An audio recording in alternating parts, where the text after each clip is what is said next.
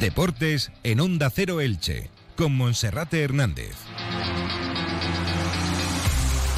¿Qué tal? Un saludo, muy buenas tardes. Es la 1 y 20 y comenzamos en Onda Cero Elche con Marcas de Vinalopoco en Radio Estadio Elche. Mañana hay un gran partido en el Estadio Martínez Valero. A partir de las 4 y cuarto de la tarde, el Elche recibe al Real Valladolid con el gran protagonista llamado José Rojo Pacheta, que por primera vez regresará al Estadio Martínez Valero. Pacheta adelantó ayer su rueda de prensa y tuvo palabras, como no de reconocimiento, para el recuerdo que tiene del Elche, aunque mañana lógicamente irá por la victoria. Pablo Machín se ha deshecho también con buenas palabras para el técnico soriano. El técnico burgalés ha dicho de él que fue su compañero y que además sigue siendo su amigo. Les contaremos cuál está, cómo está ahora mismo el parte de jugadores para afrontar el duelo de mañana. Prácticamente todos disponibles, incluso Pere Milla. Y el Ayuntamiento de Elche ha aprobado hoy dedicar diferentes dotaciones deportivas al municipio a deportistas destacados en la historia de la ciudad. José Antonio Morante Lico, Marcial Pina, Luis Paredes Marco, Rogelio Toril, Fina Centeno, María José Rodríguez, Marta Expósito, Vanessa Moros y Monse Viude. Sin duda, un gran reconocimiento para todos ellos. Y como cada viernes repasaremos la agenda polideportiva del fin de semana. Mi mundo ideal, mi mundo ideal. Ya está. Tiene un jardín que se llena de amigos los domingos a la hora del aperitivo. Y los sábados a la hora de la cena. Y los miércoles si hay fútbol. Y siempre hay cerveza fresca. Por si vienen los amigos, claro.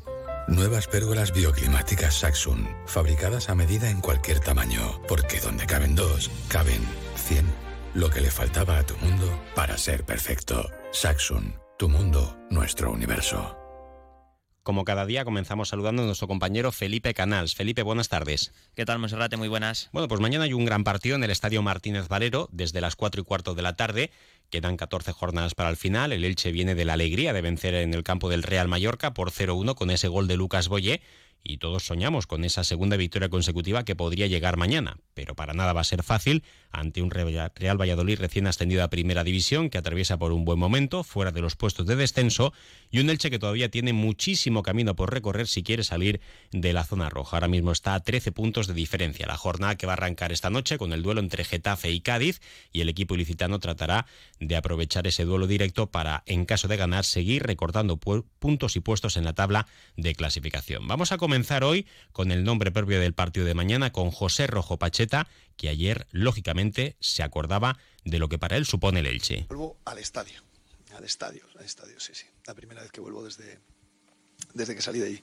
Eh, a Elche no, en Elche he vuelto varias veces, bastantes veces, porque tengo muy buenos amigos allí. Y y vuelvo porque además estoy fueron dos años y medio fantásticos y luego pues la salida pues es, es dura pues porque joder, porque asciendes y te, te, tienes que ir pero he dicho siempre que siempre estaré agradecido porque fueron honestos conmigo y fueron siempre leales. Puede ser doloroso ¿eh? a mí siempre me dolió. No haber entrenado al Elche en primera división me dolió claro que me duele pero a mí no me engañó nadie. A mí desde mayo sabía lo que había y esto pasa en agosto y pues señores, eh, pero siempre feliz de volver a Elche y bueno, pues no sé los sentimientos que me van a, se me van a encontrar allí, pero bueno, al final somos profesionales, eh, seguramente sea de los pocos días que quiero que pierda leche, pero eh, voy a ir a, voy a, ir a ganar.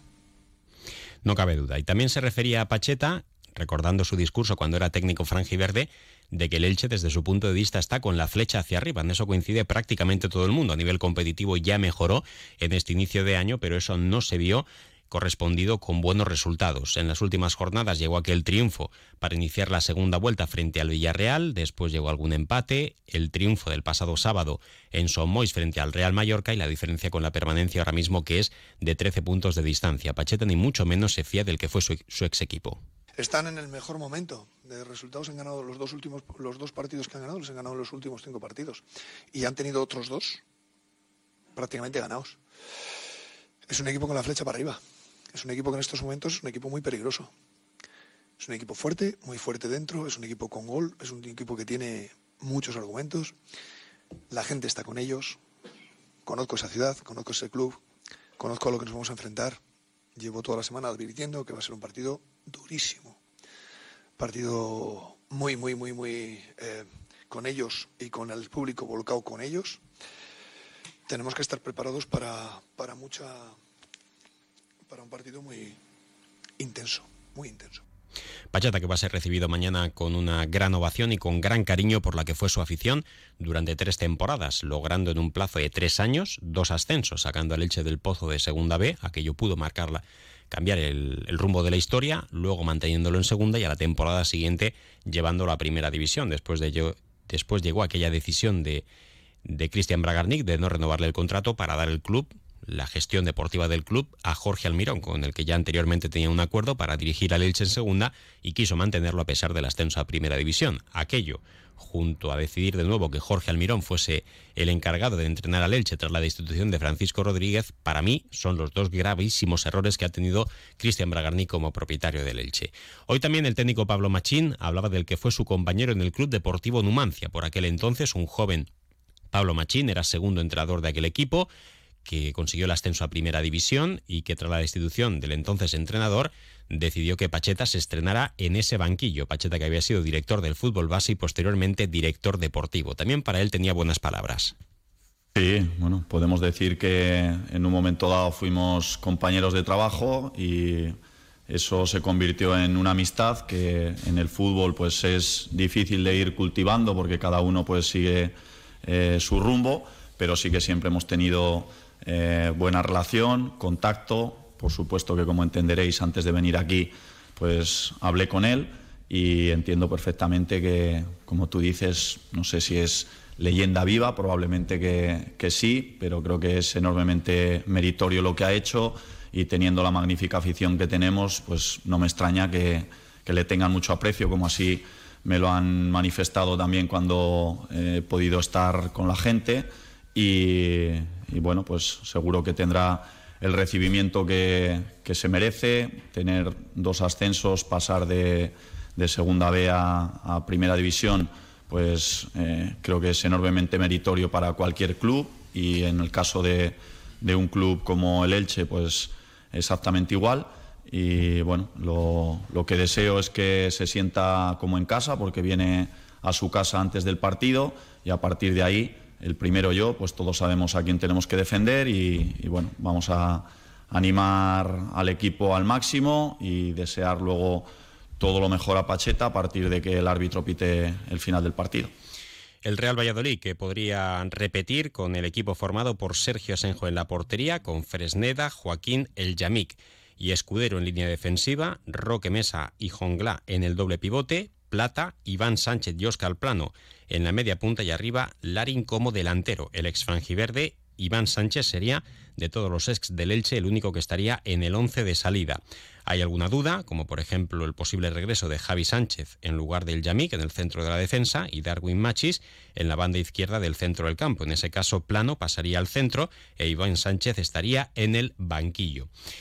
Bueno, pues eh, también hay que destacar en lo que a Leche se refiere el capítulo de altas y de bajas. En este aspecto, incluso Pere Milla podría entrar en la convocatoria, aunque parece que todavía no para competir, aunque hoy ha hablado Machín, que el técnico el médico Álvaro Sala podría darle hoy mismo el alta competitiva para estar al menos en el banquillo. Un Peremilla, que por cierto está con cuatro cartulinas amarillas, en caso de que viese la quinta, se perdería el siguiente encuentro ante la Real Sociedad y frente al Barça estaría ya limpio de tarjetas para afrontar las últimas 12 jornadas del campeonato. El técnico celebra de que ya cuenta con prácticamente toda la plantilla disponible, pero parece que Pedro Vigas perderá su puesto en el once de salida porque entre la gripe y sus molestias musculares no se encuentra al 100%. Bueno, pues estamos prácticamente todos. Eh, en estas últimas sesiones hemos podido contar con todos los futbolistas, incluso John sí que ha hecho eh, parte de, algunos trabajos, siempre en las primeras partes. Luego eh, Alex Collado pues, ya ha hecho también un par de, sesiones. El, otro día pues parece que bueno, no, se sentía con toda la confianza que, es normal también, ¿no? después de haber tenido una lesión de larga duración, pero bueno, hoy ha entrenado bien también.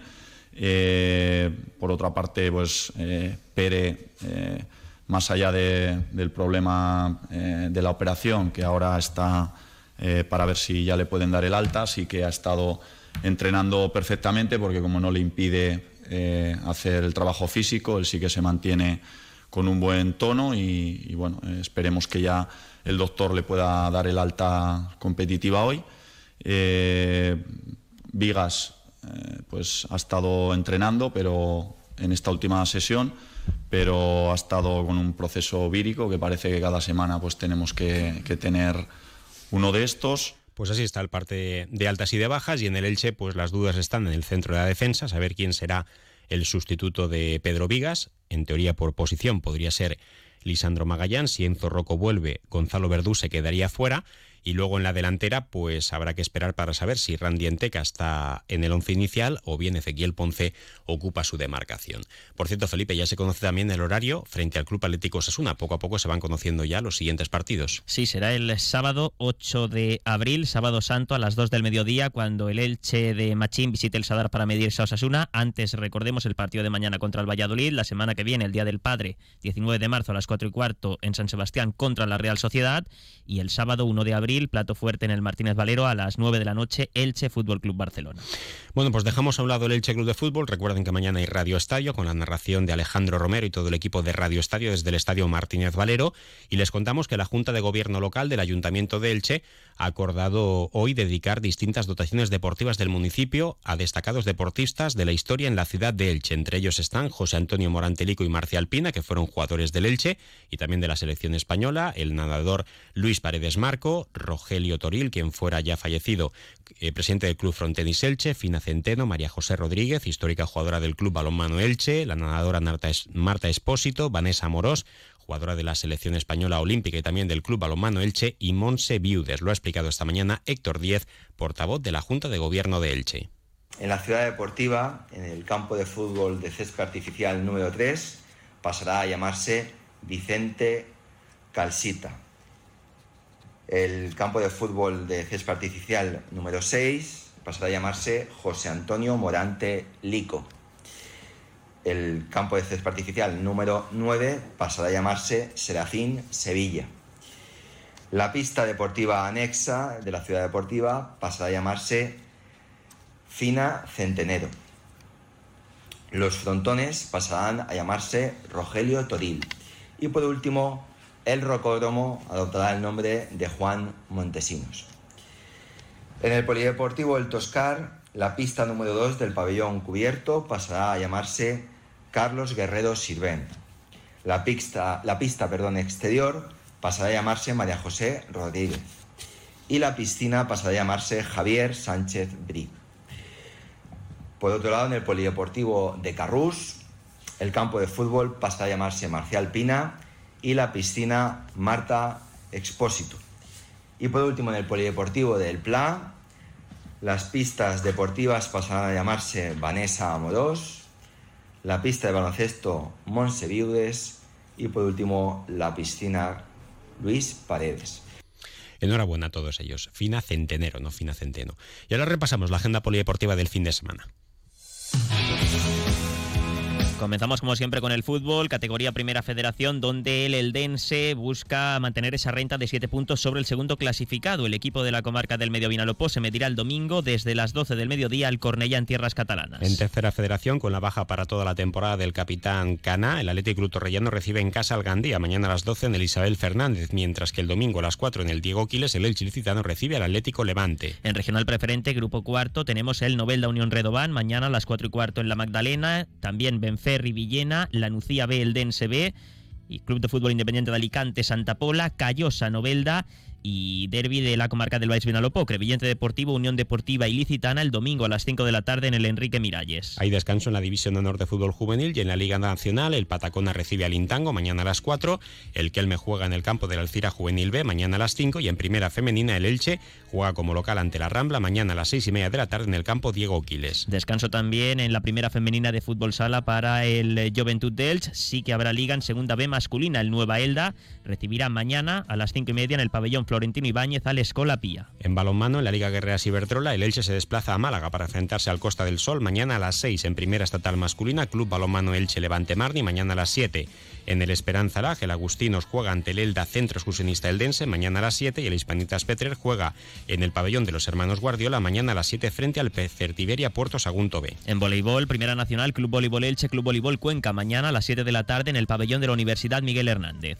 Y para terminar, en la Liga EVA, Club Baloncesto Ilicitano y Fach Calpe, el domingo a las once y media en el Esperanza Lag y el Jorge Juan de Novelda, que se enfrenta en Gandía al conjunto valenciano. Mañana a las siete y media en Primera Autonómica, el Elche Basket Club viaja a Denia para jugar el domingo a las 5 y el filial del Ilicitano lo hace ante el Mutuo de Levante el domingo a las 7 de la tarde. Felipe, gracias. Gracias, buen fin de semana. Y ahora les dejamos con la información local y comarcal con David Alberola. Un saludo. Comercial Persianera. Puertas, tableros, parquets, cocinas y bricolaje.